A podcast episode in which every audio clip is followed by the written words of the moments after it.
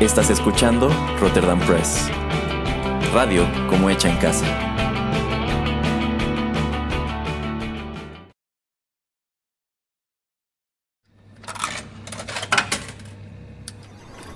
Los videojuegos han deleitado tus sentidos en la pantalla y ahora lo harán en la radio a través de su música.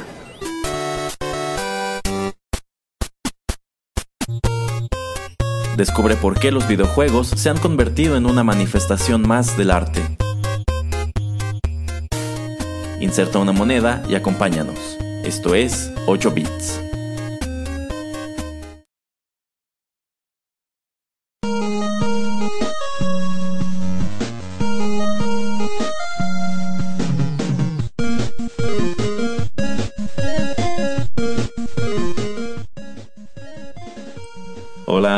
¿Cómo están? Nos da mucho gusto saludarlos una vez más a través de los micrófonos de Rotterdam Press y darles la bienvenida a la emisión 102 de 8 bits, un acercamiento a los videojuegos a través de la música. Yo soy Erasmo y a diferencia de la vez anterior, hoy no pude evitarlo, hoy sí se coló a cabina el señor Juanito Pereira. Eh, señor Erasmo, este programa lo preparé como hace ocho meses y usted apenas lo quiere grabar. O sea, lo hubiera yo ya grabado yo solo en, esas ocasiones en que usted va al baño o algo. Ya ve que luego se tarda. Mejor me hubiera, me hubiera encerrado en la cabina y. Híjole, porque la verdad para estar cazándolo, para estar grabando esto y no se preocupen, este amigos, ya aunque el, señor Erasmo eh, haya tratado de grabar eh, programas de 8 bits sin mí, eso no volverá a suceder. De eso me encargo yo. ¿Sabe qué, señor Pereira? Aquí sí me voy a defender.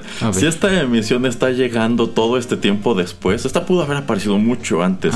Es porque el señor Pereira estaba necio de que quería hablar de Black Adam. Estaba necio de que quería hablar de Ant-Man. y de no sé cuántas otras cosas. Yo insistía, señor Pereira, ¿desde cuándo le mandé esta lista de canciones? y nada, nada, es que, es que Black Adam, es que La Roca. Pero bueno, ya, por fin estamos llegando al 8 bits 102. Eh, Hoy les traemos eh, más música eh, inspirada o manada de los, de los videojuegos a través de, a través de una bandota, así es como hay que presentarlo. Se trata de Arm Cannon.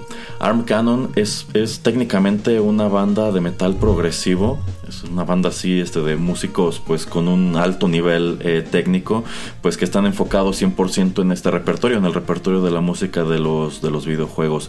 Y en vista de que sus composiciones son un poquito largas y en definitiva creo que hay mucho que eh, desmenuzar de este tema, pues ¿qué le parece señor Pereira si vamos con la primera? Adelante. Muy bien, ya regresamos.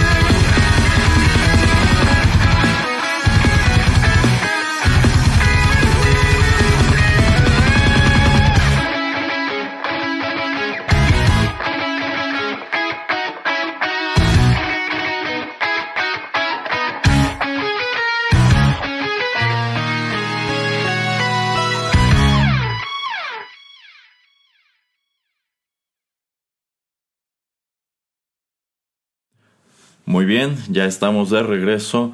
Y esto que acabamos de escuchar, si ustedes están versados en la banda sonora de este juego, pues ya saben que en sí es una amalgama de distintos temas del mismo, pero eh, Arm Cannon lo presenta como la canción Walk Toward Daily. este, y esto aparece, esta es una de las pistas que aparecen en su álbum de 2009, Return of the Attack of the Legend of Pitzor. publicado por su propia discográfica que es IIP DDS. y bueno, este es un arreglo que esta banda estadounidense realiza utilizando pues un número de temas que se desprenden de la banda sonora de Mega Man 2 que apareció en el NES en 1988 y cuya música fue compuesta eh, legendariamente por Takashi Tateishi. De hecho, si se regresan en esta lista de reproducción de 8 bits, alguna vez el señor Pereira y yo ya hablamos con algo de detalles sobre este Mega Man 2 en específico, que se sostiene como uno de los, una de las entregas favoritas de esta franquicia de Capcom.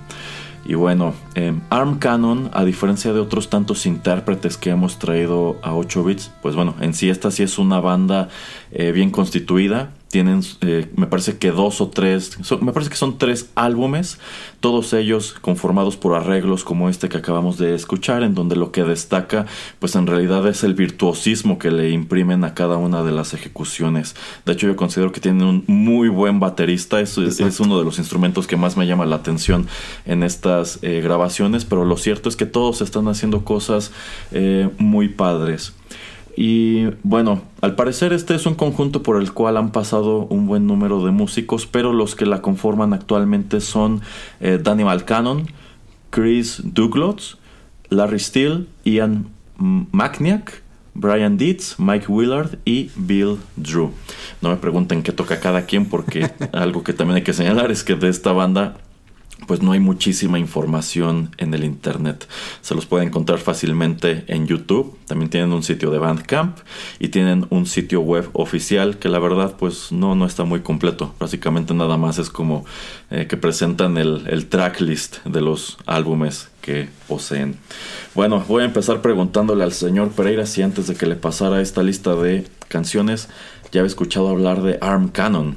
Es solamente el que trae Mega Man en su brazo. bueno, sí, efectivamente usted acaba de señalar algo muy importante. Yo considero que esta banda delata por completo a qué se dedica o qué toca por el nombre, porque sí, Arm Cannon nos, es precisamente este, pues este cañón que lleva Mega Man en, uno de sus brazos, que también es conocido como el Mega eh, Buster. Eh, esta banda de hecho me recordó mucho a esta otra que comentamos hace varios programas de The Protoman, porque al parecer también es una banda que circula sobre todo en convenciones que tienen que ver con, con videojuegos, igual que ocurría con, con The, con The Protoman. Eh, a mí me toca descubrir esta banda eh, precisamente en YouTube, aunque también recuerdo que alguna vez me la recomendó Spotify y yo quedé muy sorprendido por la calidad técnica de cada una de sus interpretaciones. En este caso, pues ellos están agarrando uno de los temas más emblemáticos de la banda sonora de Mega Man 2, que es el tema del primer, de la primera parte del castillo del Dr. Wily y pues lo están empatando con otro número otro número de, de cosas entonces eh, pues eh, delatan buen gusto empezando por allí, porque si van a abordar música de los videojuegos, ya lo hemos dicho muchas veces antes, con Mega Man no hay pierde y están agarrando de lo mejor que ha dado la música de Mega Man, ¿no, señor Pereira? Efectivamente, y de hecho, mm, usted me gana el comentario, voy a quitarle mis notas, quítese, quítese, de lo que vaya a decir acerca de, mm, de, de inicio de esta, de esta melodía. Me gusta mucho la batería, me gusta mucho, eh, es lo que más resalta obviamente de, esta canción para mí. Eh, las guitarras, la guitarra eléctrica también me parece algo eh, bastante sorprendente. La verdad, como comento, ya sin broma, no, no conocía a este grupo. Tenía mucha curiosidad de saber cómo diablos es que el señor Erasmo se topa con ellos por lo mismo de que hay muy poca información acerca de ellos. Y nada más para comentar rápido esta canción, sí, creo que hace buena elección usted y también obviamente ellos al hacer la música, pero usted al, traerla como la primera melodía de la, de, la emisión, Eh, porque también siento que llega un punto en, en la melodía que como usted está diciendo eh, van cambiando de, de canción. Eh, pero ahí se siente o por lo menos yo tuve la sensación de que parecía como hasta cierto un cierto como de batalla o de lucha no, no lucha pero una como una batalla de bandas como que la guitarra se estaba peleando contra la este la batería y así era como, a ver, yo toco así, tú tocas así, y así como, ¿me entiendes? O sea, como si fuera una batalla de esas de bandas o de instrumentos. Entonces la dinámica me parece bastante interesante y, y me gusta que en, en, este tiempo que dura la canción como que es eso, ¿no? La esencia de, eh, de los instrumentos y la manera en que se comunican o están, es que tal vez decirles peleándose es la, la, manera equivocada, pero la manera en que tienen esa dinámica me gusta mucho y eso es lo que yo resalto mucho de esta melodía por lo menos. Eh, bueno, es que precisamente este detalle que usted comenta es algo muy propio de pues estas bandas que se inclinan por todo lo que tenga el, el, sufijo progresivo, rock progresivo, metal progresivo, de que efectivamente de pronto por allí hay una frase de la guitarra que responde el sintetizador o en este caso lo que usted señala de que pues parece eso que están saltando están aventándose pedradas ah, la ah, guitarra y, ah. la, y, la batería y pues es un juego en el cual lo que están exponiendo es eso es virtuosismo es el dominio que cada uno de los músicos tiene de su de su instrumento y pues es algo muy llamativo es, es por ejemplo eh, de, lo que llama la atención de una banda como podría ser Dream Theater que tienen este canciones de 20 minutos en las cuales son extensivos solos en donde están haciendo eso, están jugando, están retándose o bandas como este también ocurren algunas canciones de Children of Bodom y otras que ya hemos escuchado precisamente en, en Arena. Entonces, eh, pues es, parte de lo llamativo. Eh, sí hay un buen número de intérpretes que hemos traído al programa que pues son buenos músicos, pero yo considero que esta banda en específico pues presenta algo muy especial tomando en cuenta que están pues desarrollando totalmente un acto de metal eh, progresivo. Pero bueno, para ir entrando con, con otras cosas, Vamos con nuestra siguiente pieza musical.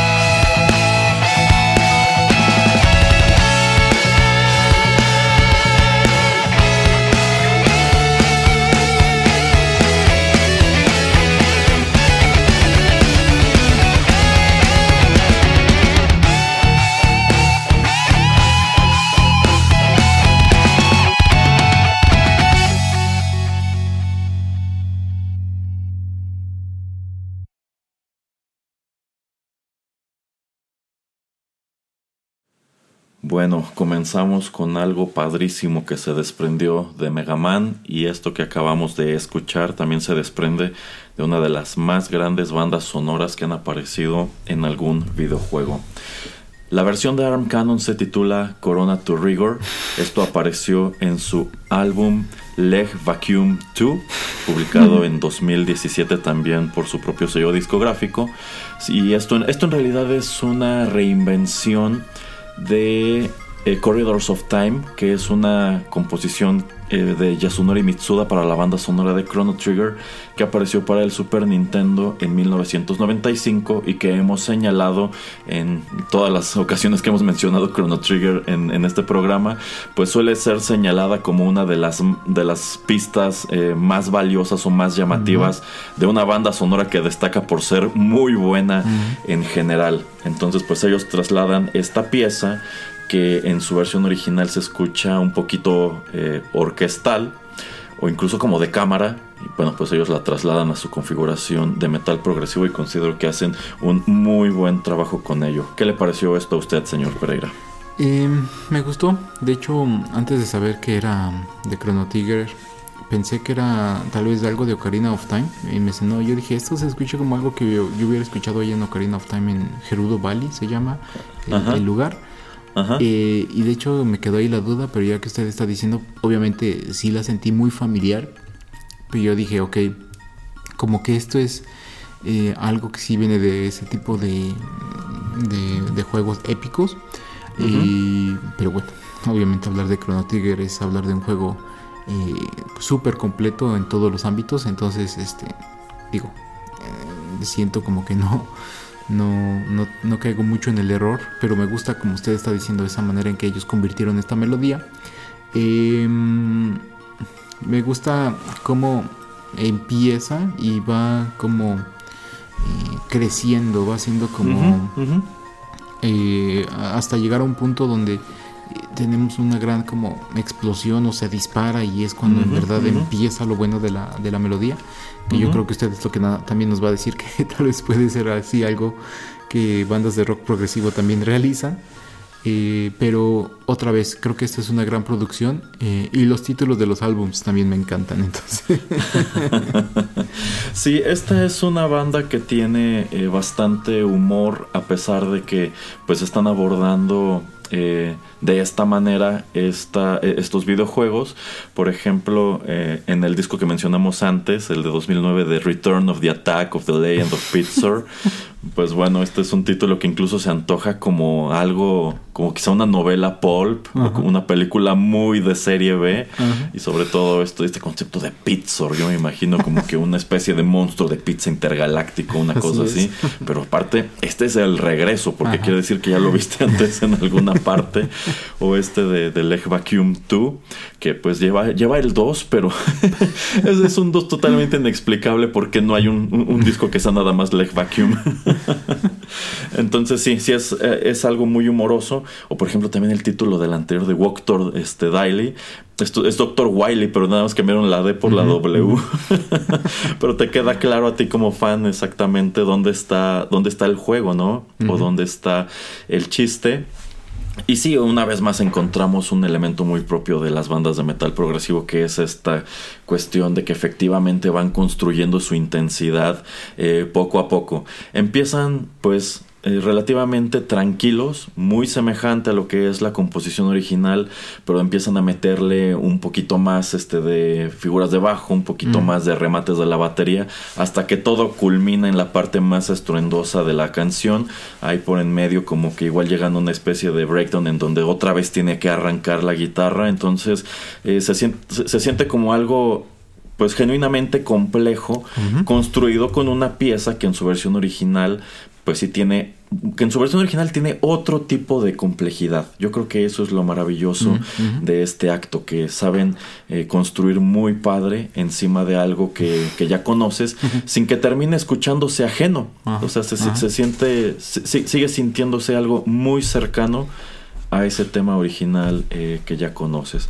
Y bueno, pues como solemos eh, decir siempre que viene a colación Chrono Trigger a 8 bits, pues este es un juego que si nunca han asomado a él, incluso si no se les antoja asomar como tal al gameplay o a la, historia, a los personajes, yo considero que si hay algo que no tiene desperdicio es la música. Y de hecho ya tenemos unas cuantas emisiones en este programa 8 bits dedicadas 100% a la música, a la legendaria música de este juego que con todo y todo apenas hemos rascado la superficie porque su banda sonora fue algo gigantesco, mm. algo muy inusual en tiempos del Super Nintendo. Muy bien, la que sigue, la que sigue le va a gustar al señor Pereira, así que vamos a escucharla.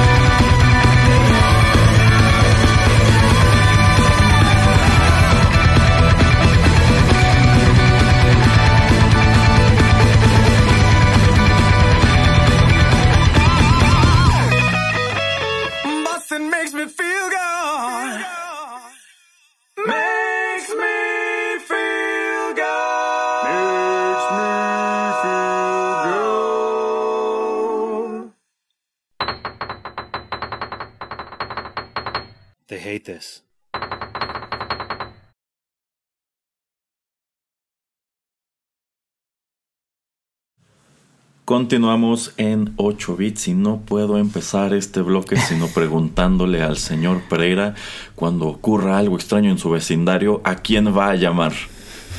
¿A Batman? bueno, fuera que pudiera llamar a Batman, pero no. Eh, en, esta, en este caso tendrá que conformarse con los Bost Ghosters, que es el título que le pone Arm Cannon a este, a este cover que realizan del legendario tema musical de los cazafantasmas o Ghostbusters, que fue interpretado por Ray Parker Jr. en la película de 1984. Este cover también viene incluido en el álbum Return of the Attack of the Legend of Pittsburgh de, de 2009. y bueno, nada más para, para no meterse en problemas de copyright, este no es Ghostbusters, este es Ghostbusters. y pues quizá cabría preguntarse ¿Qué diablos hace esto? Que esto ya tiene como tal este letra. ¿Qué hace esto en un disco de música de, videojuegos? Y la respuesta que a mí me viene a la cabeza, señor Pereira, es que nada más lo metieron porque les gustaba la canción. Sí. Pero si de verdad quiero justificarlos, diría quizá porque estaban aludiendo al juego que apareció en 1984 para Atari y también para el, el NES, que pues en retrospectiva es considerado uno de los peores juegos jamás realizados. no sé si usted esté al tanto de eso, señor Pereira. Y sí, creo que no me acuerdo si el Angry Video Game Sí, Nerd alguna sí, vez. sí, sí. sí, sí, Sí, tiene, entonces, tiene todo un video. De hecho, bueno, buena parte de la infamia de este juego de Ghostbusters se deriva de esa reseña del Video Game. Nerd. Ajá. Sí, entonces sí, sí, sí recuerdo haberlo visto ahí. Digo, nunca lo, jugué, pero sí, sí, sí lo recuerdo por eso. Sí, y es que bueno, en este juego de 1984, eh, pues la verdad es un juego muy sencillo y precisamente en esa sencillez radica lo malo que resulta, eh, porque también es un juego infamemente complicado. Más que nada por deficiencias de- del control o la manera en que está programado.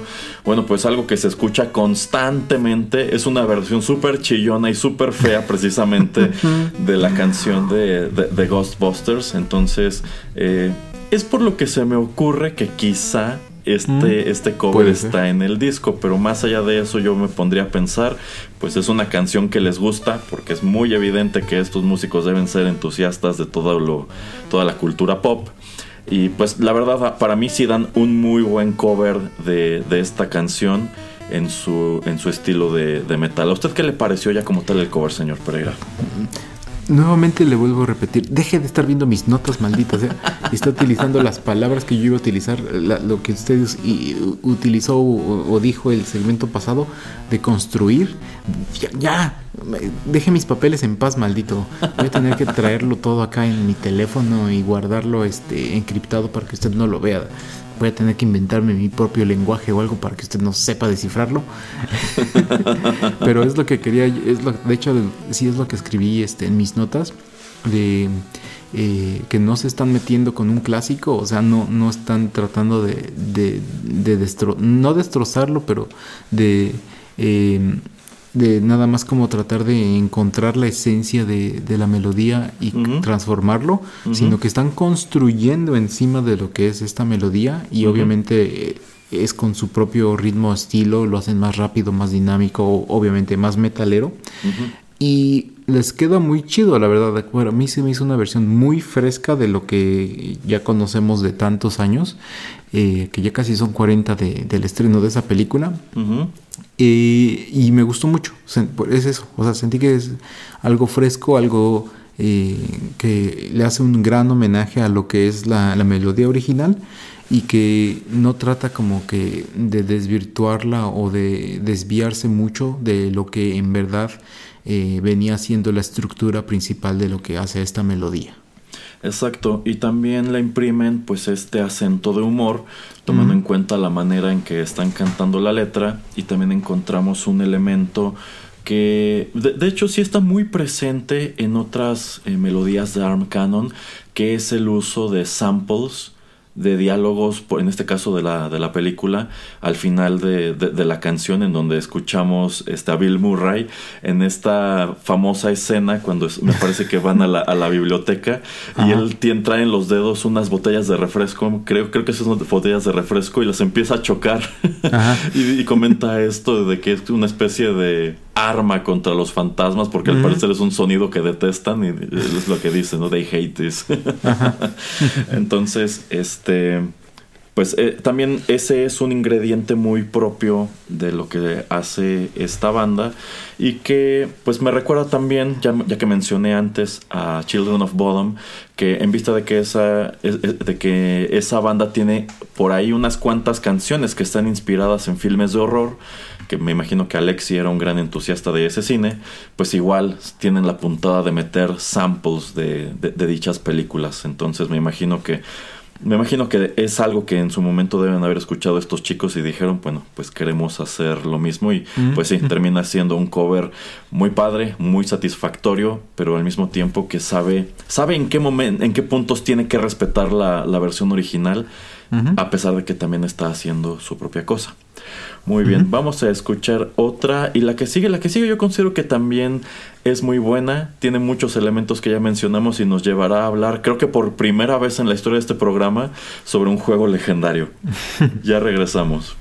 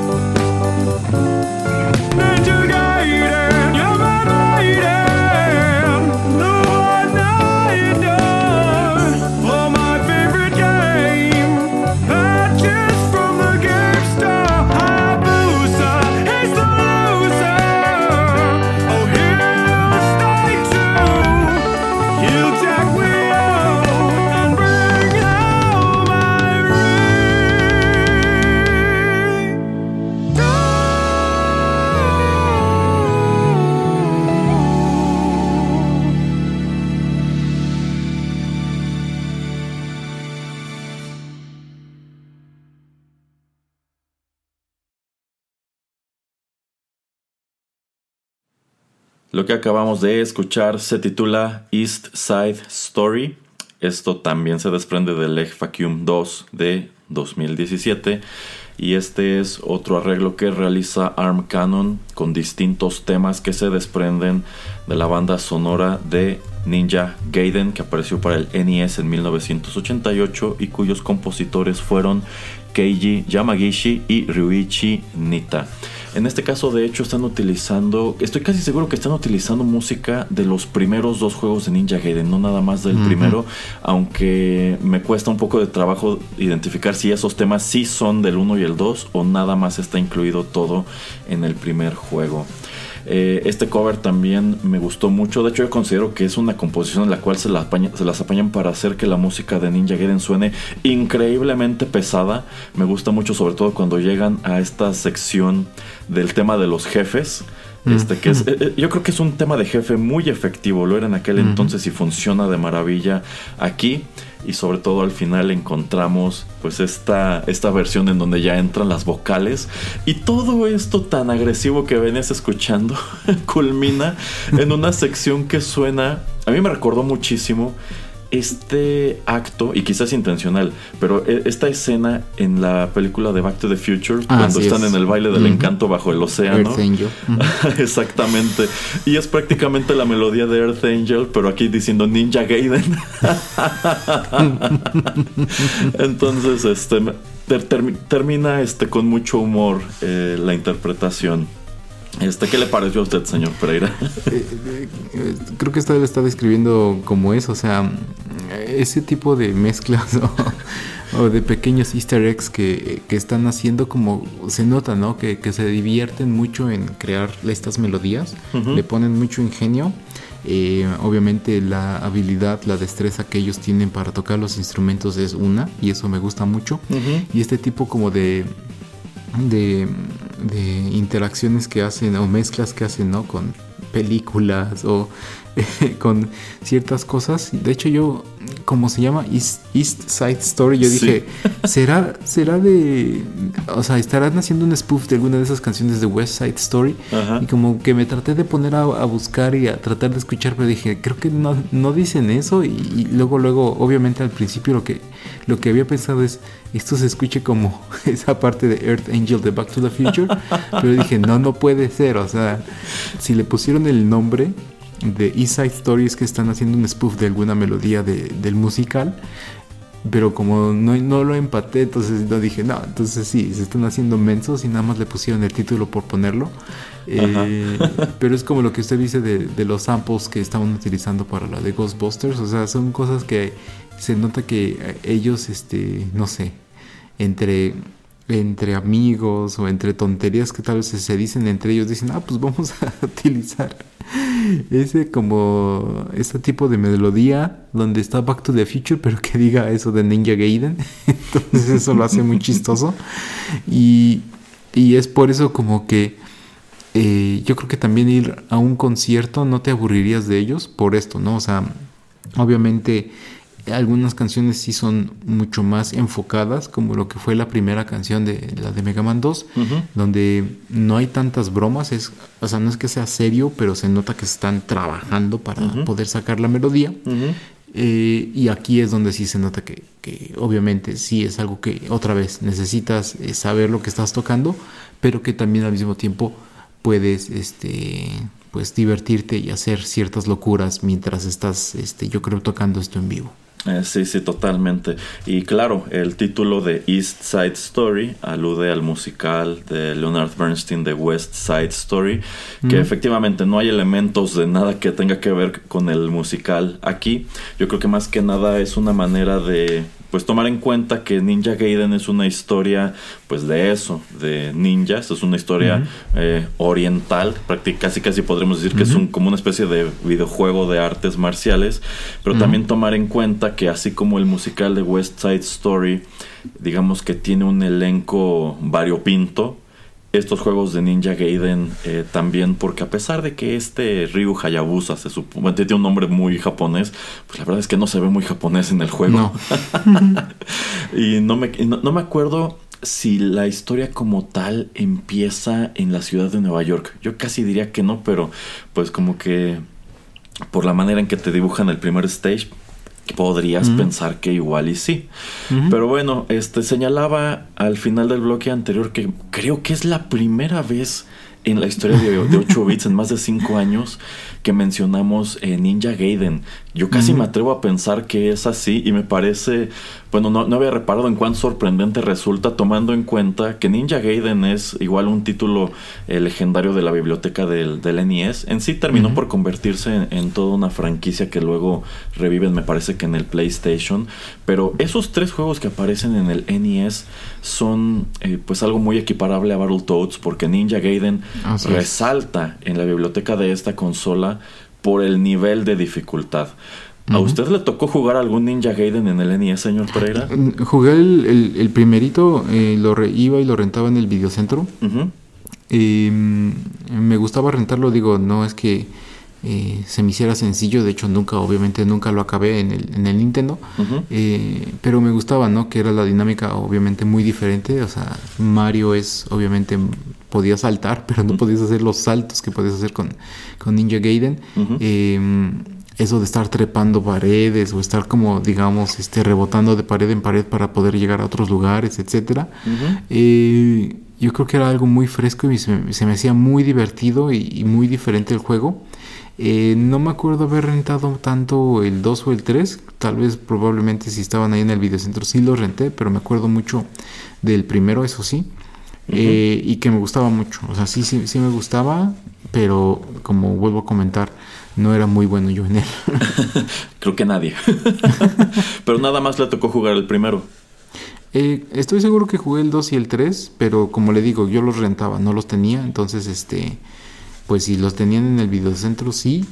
Eh, y estoy casi seguro que por lo menos el 2 sí lo tenían, pero el que sí, sí estoy seguro que lo jugué es el, primero. Ok, ok. Eh, bueno, a nosotros también nos rentaron varias veces el primer juego de Ninja Gaiden, eh, posteriormente el segundo. El tercero no me toca jugarlo en el NES, me toca ver imágenes en la revista Club Nintendo. Y sí recuerdo que eran, eran títulos muy complicados. Me gustaba más el 2, sobre todo porque tenías este poder en donde creabas como clones que te iban siguiendo y podía prestarse para unas estrategias muy interesantes, sobre todo en las peleas de jefes. Este, pero pues eran juegos que me gustaban a pesar de que no podía llegar muy lejos debido a los, a los niveles de dificultad. Me parece que el nerd también tiene por allí su comentario del, primer Ninja Gaiden y hace mención de pues muchas cosas frustrantes como estos saltos imposibles en donde ah, todo está diseñado para matarte. O sea, si, saltas te mueres, si no saltas te mueres, si matas al enemigo cuando saltes va a salir otro que también te va a matar. Entonces sí, eran juegos eh, muy complicados. Muchos años después, eh, en un emulador, bajé los, los tres juegos del, del NES y sí pude terminar el 1 y el 2, pues haciendo toda la trampa que pude. Grabando antes de cada uno de estos saltos, antes de cada una de estas batallas dificilísimas con los jefes. Entonces, si alguien logró terminarlos, este, pues derecho en el NES, la verdad los felicito porque era algo muy complicado. Incluso en el emulador con estas trampas, tomaba tiempo y era igual de frustrante. Eh, tanto así que el 3 no pude. O sea, es, así con todo y esto de estar grabando el estado y demás, dije, es que es ridículo, ya es ridículo el nivel de dificultad. Pero, por ejemplo, algo que recuerdo mucho es este que circulaban bastante estas imágenes que aparecían en el juego de Ryu eh, parado en una especie de montaña o peñasco Mm, viendo como que el, el castillo o la fortaleza que comprendía los últimos niveles me parecían este, imágenes muy impactantes Son, son icónicas. Sí, sí, imágenes, yo considero que son este, icónicas. Eh, y posteriormente la franquicia revive ya en tiempos del PlayStation, pero debo confesar que jamás he asomado esos juegos. No sé de qué traten, no sé si siguen contando la historia de Ryu Hayabusa o ya es algo totalmente aparte. No sé si usted tenga algo de conocimiento sobre eso. No, sí me tocó ver imágenes o reseñas en, en el internet. Creo que el primero no es tan malo, eh, pero no, o sea, no es que haya yo seguido a la franquicia ni nada por el estilo. Pero, eh, o sea, es algo como que yo sentía que también llegó en un momento en que estaban reviviendo muchas cosas o estaban tomando eh, muchas propiedades que salieron en los 80s o a principios de los 90s y estaban haciendo como, si no remakes, solamente tomando el nombre y haciendo algo eh, nuevo o diferente. Eh, pero no, no me ha tocado jugar eh, Ninja Gaiden desde el Nintendo, entonces imagínese. Mm, ya, ya, ya. Bueno, pues igual algún día nos ponemos a rascar o a estudiar Mm. esta continuación de la franquicia. Por ahora, vayamos con nuestro último tema musical.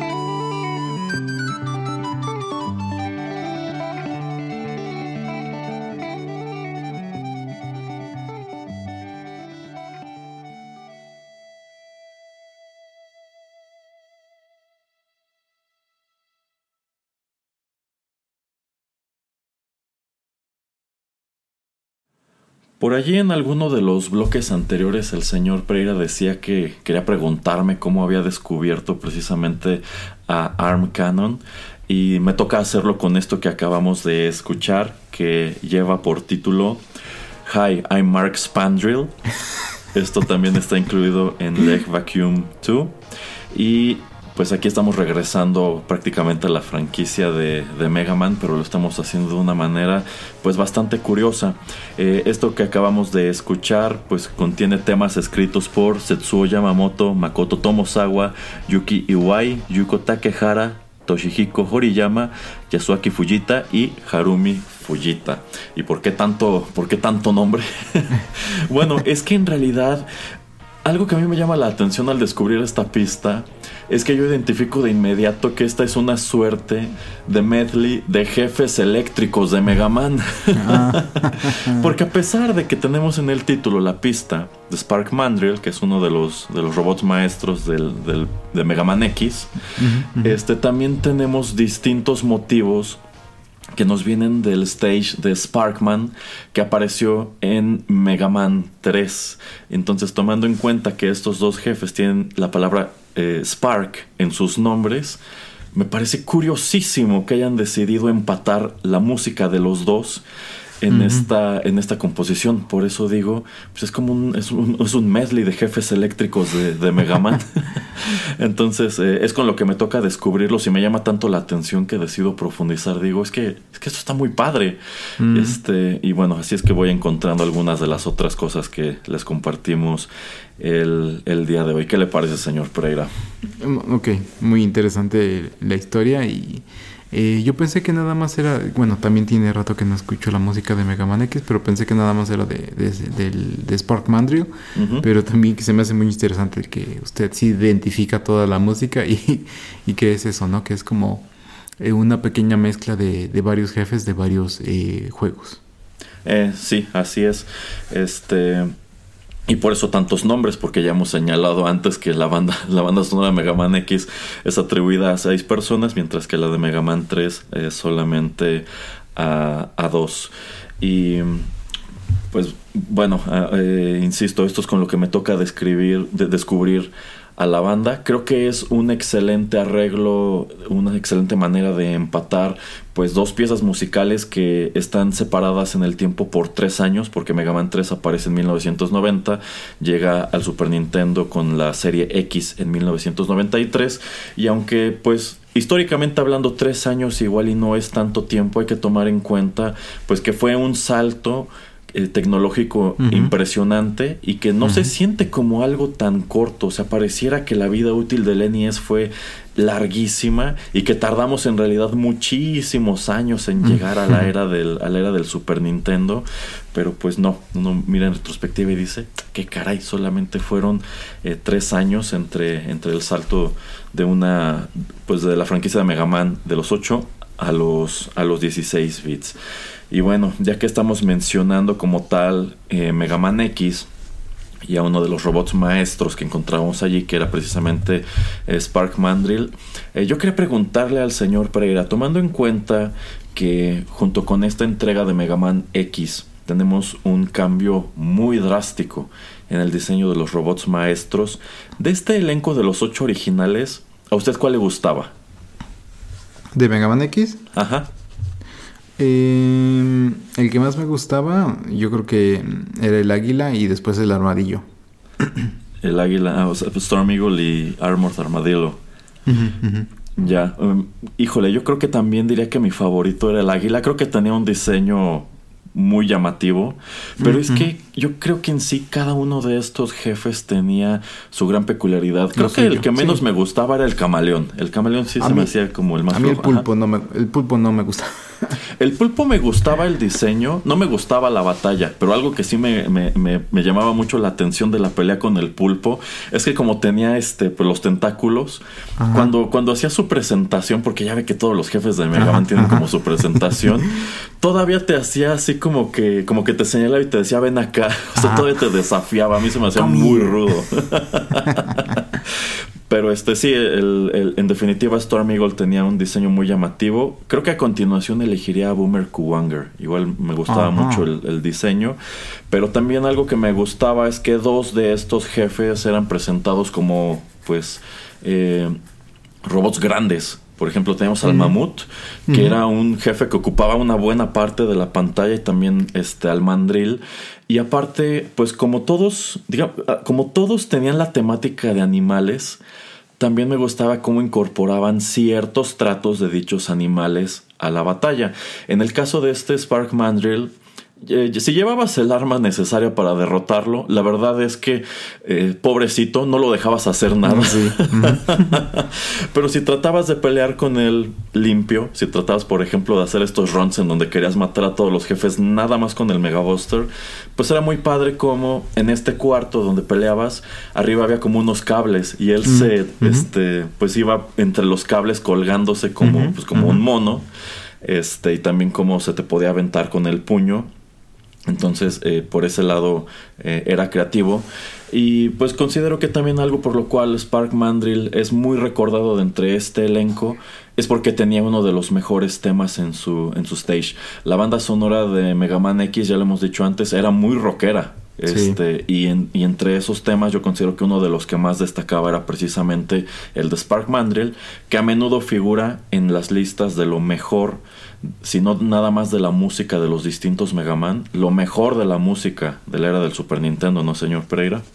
Sí, sí, efectivamente. Y también algo que me gusta mucho de este juego y que me sorprendió en ese entonces, porque de hecho este juego sí lo compré y ahí lo tengo todavía, es este mm, que si uno seguía cierto orden, que no me acuerdo si antes de llegar al que era como una planta eléctrica o algo así donde estaba Spark Mandrill, Creo que si ibas con el, del águila antes, eh, ya estaba destruida la, planta, entonces, este, de hecho, ibas muchas veces en, la oscuridad en, su nivel, o si no, cuando no lo hacías en el orden, digamos, correcto, eh, esta planta pues sí todavía estaba corriendo electricidad, etcétera, y entonces era le daba otra otra otra modalidad a, todos estos stages, ¿no? También lo de eh, creo que bueno lo del pingüino y el mamut y o sea sí tenía como un cierto orden y sí cambiaban los los este algunos creo que el del camaleón creo que ese nunca cambiaba pero... Sí, sí cambiaba. Si, ¿Ah, antes, si antes peleabas, si ya habías derrotado al pulpo, el stage del camaleón estaba inundado. Ah, ah, sí, sí, sí, es verdad. Tienes que ir así como en, a, como a la rodilla el agua. Ajá. Sí, sí, cierto. Este, y eso es lo que también me, me gustaba, ¿no? De que eh, uno podía como elegir su propio camino y, y, al que sí me acuerdo que le ponía su, su friega rápidamente era el pingüino con creo que era con el con el fuego, ¿no? Entonces, sí, con el arma del mamut. Ese sí me lo echaba muy rápido. El pobre pingüino nunca, creo que nunca me lo enfrenté así uno contra uno con el Mega Buster simplemente porque fuego, fuego, fuego, fuego. y se moría luego, luego. Entonces, también yo creo que la manera en que lo programaron, eh, el tiempo de recuperación que le daban, ¿no? El contraataque, eh, lo programaron, lo programaron muy tarde porque nunca le dio tiempo a ese desgraciado de tratar de hacerme algo. Es que yo considero que hasta hoy el X es uno de los mejores títulos que dio la franquicia Mega Man por todo esto que usted comenta. Esto de que los stages sufren cambios dependiendo de la ruta que sigas, creo que es único. Creo que no se repite en ningún otro juego de la serie X. Y la verdad, yo que seguí en su momento la ruta que daba este, la revista Club Nintendo que era la que te permitía atacar a cada jefe con el arma que más daño le hacía. Yo no sabía eso de los stages porque yo siempre que llegaba al de, al de Spark Mandrill ya, ya le había ganado al águila. No es hasta tiempo después que descubro que efectivamente, si, si no has derrotado a Storm Eagle y entras al stage de Spark Mandrill, como es una planta eléctrica, este, todavía está operando y es más difícil porque van corriendo como chispas por el piso que te, que te hacen daño y también este, hay partes en donde ocurren como, como apagones. Este, y también hay un, hay un jefe en medio. Este, este stage tiene un subjefe que es una, es una especie de máquina que está en una como burbuja y te dispara rayos. Pero si ya derrotaste a Storm Eagle, este subjefe es muy inútil porque lo único que puede hacer es moverse por la pantalla porque como ya no está operando la planta, ya no puede dispararte los rayos. sí, Entonces se avienta como bola. exacto, exacto, y ya es más fácil vencerlo. Entonces, eh, yo, creo, yo creo que esos detalles eran riquísimos y es una lástima que este sea el único título de la serie Mega Man en donde encuentras eh, tal cosa. Y también, eh, pues, eh, en donde sí yo creo que exageraron un poco es en esta cuestión de que si llevas el arma correcta, estos jefes suelen ser muy inútiles. Es decir, si ya llevas el cañón de fuego, la verdad es que al pingüino no le das oportunidad ni de defenderse Igual que a, Spark Mandrill, si ya llevas el, arma del pingüino, pues igual, solamente le tienes que disparar hasta que se muera y el pobre no puede, no, puede hacer nada porque no te puede ni esquivar. Eh, algunos otros sí pueden medio defenderse, pero en lo, que, en lo que es este Mega Man X y también Mega Man 7 que aparece un poco más adelante, ahí sí te dieron una ventaja tremenda contra los jefes si llevabas el arma correcta.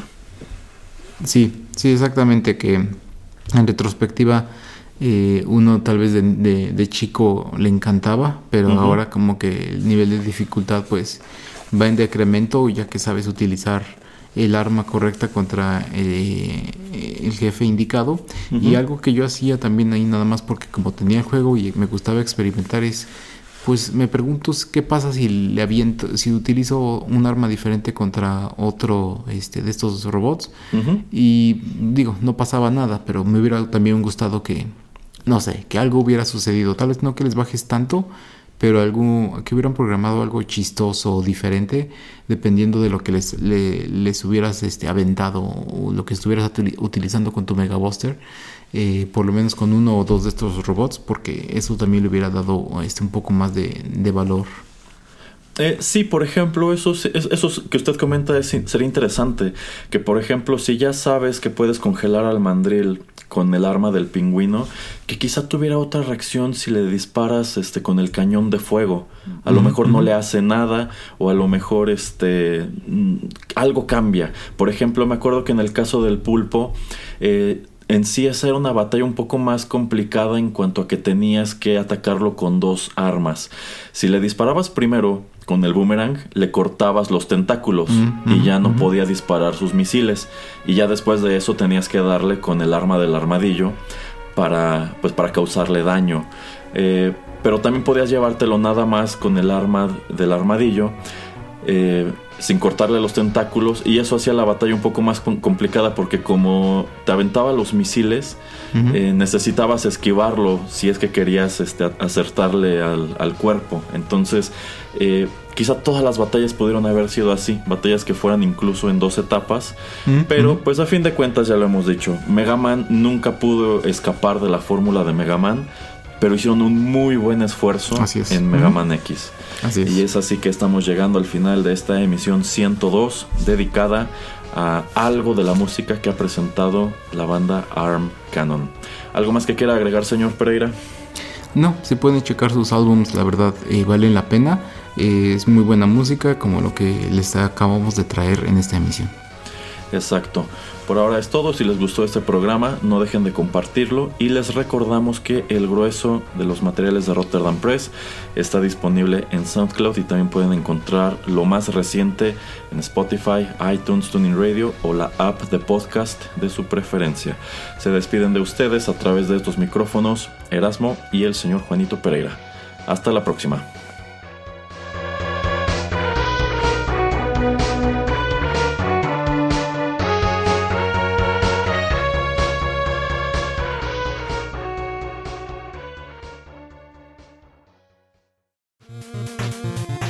El tiempo se ha agotado, pero te esperamos la próxima semana en una emisión más de 8 Bits, un programa de Rotterdam Press.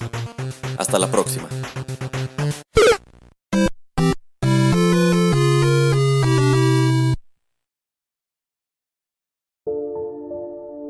Gracias por escuchar Rotterdam Press.